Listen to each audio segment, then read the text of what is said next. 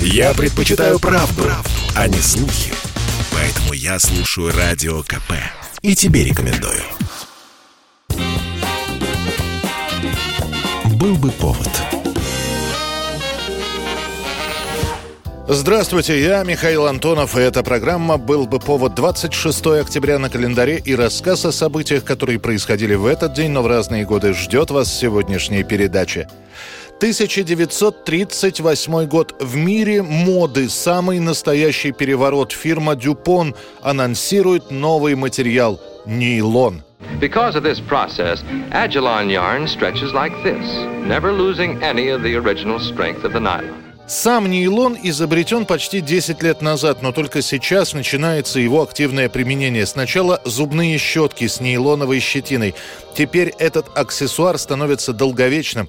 Зубная щетка с нейлоном не такая жесткая, как предыдущие образцы, и использовать ее намного дешевле. Но это только начало. На Всемирной выставке в 1939 году Дюпон представляет свой главный хит – женские нейлоновые чулки. Первые чулки представляются со слоганом «Сделаны из угля, воздуха и воды». Подчеркивается этим синтетическое происхождение ткани. Особо говорится, что по сравнению с шелком нейлон служит в пять раз дольше, на нем в три раза реже появляются стрелки, и на ноге нейлоновый чулок смотрится намного симпатичнее, чем шелковый, который периодически собирается в складки. The model stockings are photographed upside down, so that the weight of the body doesn't bulge the calf. Только за первый год компания продает 36 миллионов пар нейлоновых чулок и становится лидером по производству товаров из нейлона в мире. 1976 год, 26 октября, четверг, рыбный день. Этот советский слоган появляется именно в этот день, когда выходит постановление Политбюро и Совета министров СССР. Полное название указа о мерах по дальнейшему развитию производства, расширению ассортимента, повышению качества рыбной продукции и по улучшению торговли рыбными товарами. Сложен и длителен процесс инкубирования икры в специальных аппаратах. Малютки-личинки должны быть здоровыми и жизнестойкими, чтобы быстро расти и развиваться в просторных озерах. Действительно, страну Советский Союз омывают 12 морей, а рыба в дефиците. Уже в 76-м с ностальгией вспоминают о том, как после войны на витринах магазинов стояли банки с крабами, которых никто не покупал. Теперь же краба дефицит, икра дефицит. Купить красную рыбу типа лосося или киты – проблема. Новое постановление решает избавить советских граждан от рыбного дефицита. Сразу после выхода указа в разных городах Советского Союза открываются сети фирменных магазинов «Океан». Заведением общепита предписывается по четвергам устраивать так называемые «рыбные дни». В этот день в столовых практически нет мясных блюд, но в изобилии в рыбные – салаты, супы, жареное мойва. Газеты и телевидение рапортуют о перевыполнении рыбного плана. Рыбоводы совхоза «Пихтовка» в Удмуртии перевыполняют его почти вдвое – и при этом уменьшают расход кормов. За счет чего? Рыбоводы выявили места обитания рыбы. Туда, а не по всему водоему, как раньше, и закладывают они корм. Однако рыбы в стране хоть и стало больше, но и дефицит никуда не пропал.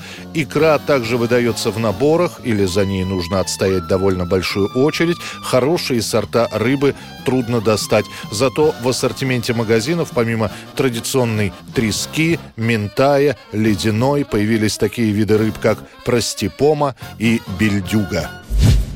1990 год, 26 октября, указом президента СССР Михаила Горбачева в стране вводится коммерческий курс доллара по отношению к рублю. Для большинства граждан событие малоинтересное. Большинство вообще никаких иностранных денег в руках не держали. Единственное, что было известно, что рубль, как печатают в газетах, одна из самых крепких валют мира. И за один доллар в банке можно получить целых 65 копеек. Рубль становится самой твердой валютой. Не раздумывая, меняют иностранные представители. Один американский доллар на 65 полновесных советских копеек.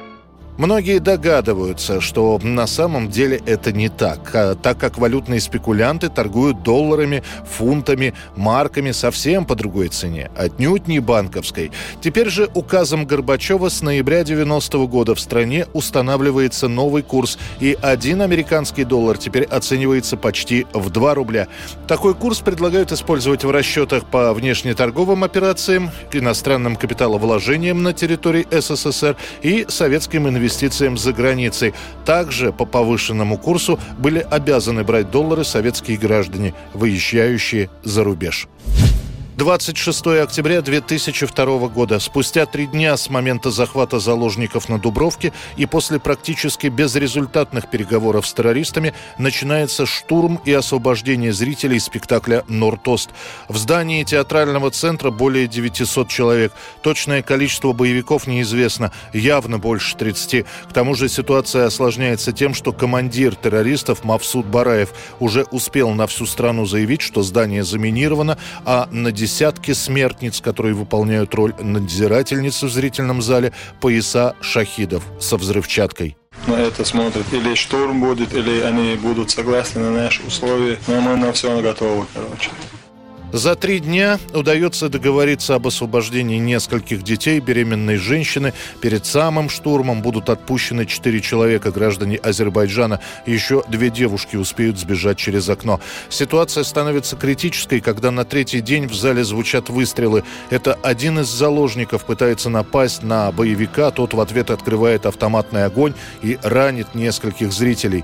Пока вызванные скорые вывозят раненых, принимается решение о штурме так как и у заложников, и у боевиков нервы на пределе. Ночь с пятницы на субботу. Развязка драмы. Террористы убили двоих заложников, пытавшихся вырваться из ДК. Еще двое ранены. Слышны взрывы и выстрелы в здании. В вентиляцию театрального центра на Дубровке начинает подаваться усыпляющий газ. В этот же момент подразделения «Альфа» и «Вымпел» врываются в театральный центр. На первых кадрах, которые будут опубликованы после штурма, зрителям покажут труп Бараева, тела убитых смертниц в зрительном зале и часть зрителей, находящихся без сознания, а также отъезжающие от здания вереницы машин скорой и МЧС. Тела боевиков в проходах, на сцене, фойе и зрительном зале. Срезанные с убитых террористов и обезвреженные саперами пояса смертников. Вот эта бомба, в которой только по приблизительной оценке не меньше 50 килограммов тротила, должна была взорваться в центре зрительного зала, среди сотен заложников, среди женщин и детей. Из 900 заложников освободить невредимыми удастся 750 человек. Погибнуты в результате теракта и от последствий применения газа свыше 130 человек. 26 октября 1970 года президент США Ричард Никсон потребовал от радиостанций не ставить в эфир песни, в которых содержатся даже намеки на наркотики. Правда, несмотря на такое заявление главы государства, даже американским цензорам было не совсем понятно, по какому принципу песни отбирать и запрещать. В частности, под вопросом, например, находилась песня группы «Битлз» с альбома «Клуб одиноких сердец» сержанта Пеппера. Речь идет о композиции композиции «Lucy in the Sky with Diamonds». Текст песни носит сюрреалистический характер, а первые буквы существительных в названии образуют аббревиатуру ЛСД, которая в 60-х ассоциируется с одноименным наркотиком. На всякий случай большинство американских радиостанций перестают ставить эту песню в эфир. Это была программа «Был бы повод» и рассказ о событиях, которые происходили в этот день, но в разные годы. Очередной выпуск завтра. В студии был Михаил Антонов. До встречи.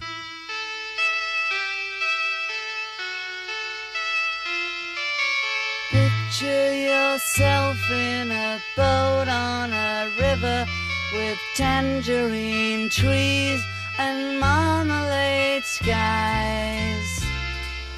Somebody calls you, you answer quite slowly. A girl with kaleidoscope eyes.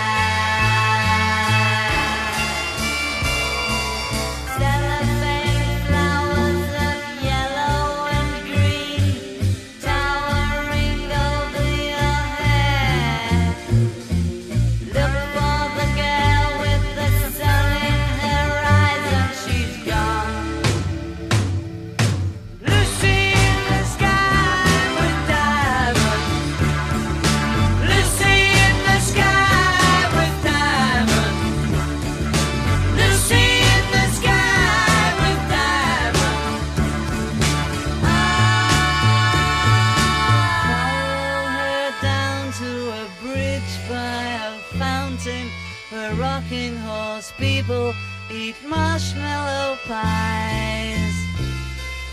Everyone smiles as you drift past the flowers that grow so incredibly high.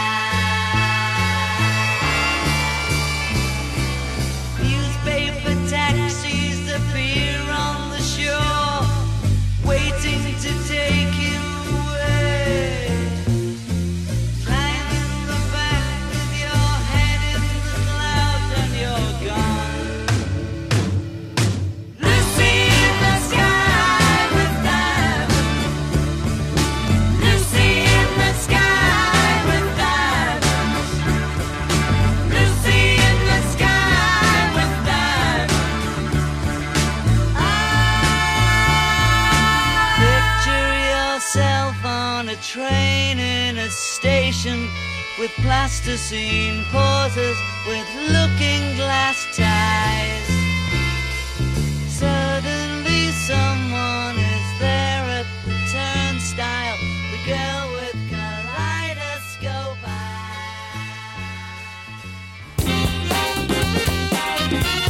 Был бы повод.